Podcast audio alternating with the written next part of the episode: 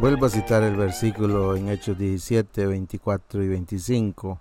Dice Pablo, Él es el Dios que hizo el mundo y todo lo que hay en él, ya que es el Señor del cielo y de la tierra, no vive en templos hechos por hombres, y las manos humanas no pueden servirlo, porque Él no tiene ninguna necesidad.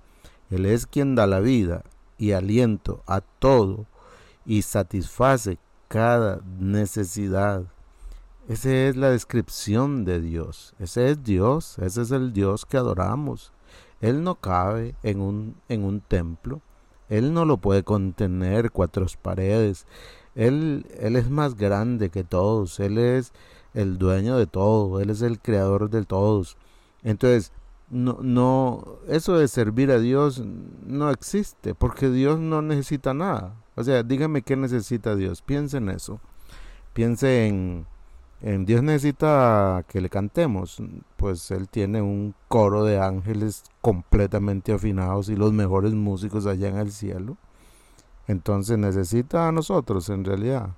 No, Él no necesita a nosotros. Él no necesita que nosotros hagamos nada por Él.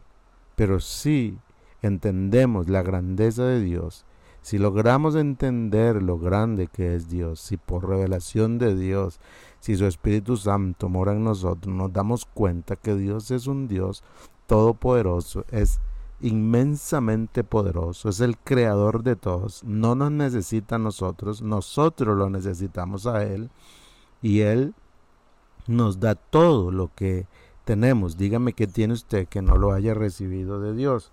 Cuando recibimos esta revelación de Dios, cuando nos damos cuenta de que en realidad no tenemos nada que sea nuestro, sino que todo nos ha sido dado. Entonces nuestras manos se abren en adoración a Dios. Nuestras manos se abren para dar, para compartir lo que Dios nos ha dado a nosotros. No es nuestro. Entonces ya no andamos por la vida diciendo es que yo ayudé a esa persona, es que yo hice por esa persona y ni me lo agradece. Las personas no tienen por qué este, devolvernos lo que nosotros le damos, porque primero ni se lo dimos nosotros. Dios nos lo dio a nosotros. Y nosotros lo que hicimos fue trasladarlo a las personas que lo necesitaban. Así es que no vamos por la vida, por lo menos los hijos de Dios no vivimos de esa manera, yendo por la vida diciendo yo que le di tanto a ese ser humano, yo que hice tanto por esa persona. No es cierto. Usted no hizo nada porque lo que usted dio fue lo que Dios le dio. Le dio vida, le dio sabiduría, no sé, le dio dinero, le dio tiempo, todo eso Dios nos los ha, dado a nosotros.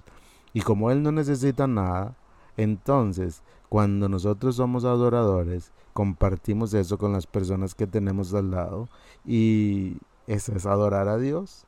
Es así de simple, es así de hermoso, es así de lindo, es así de edificante.